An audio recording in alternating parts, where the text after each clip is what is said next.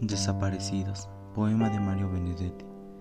Están en algún sitio, concertados, desconcertados, sordos, buscándose, buscándonos, bloqueados por los signos y las dudas, contemplando las verjas de las plazas, los timbres de las puertas, las viejas azoteas, ordenando sus sueños, sus olvidos, quizá convalecientes de su muerte privada. Nadie les ha explicado con certeza si ya se fueron o si no, si son pancartas o temblores, sobrevivientes o responsos. Ven pasar árboles y pájaros, ignoran a qué sombra pertenecen.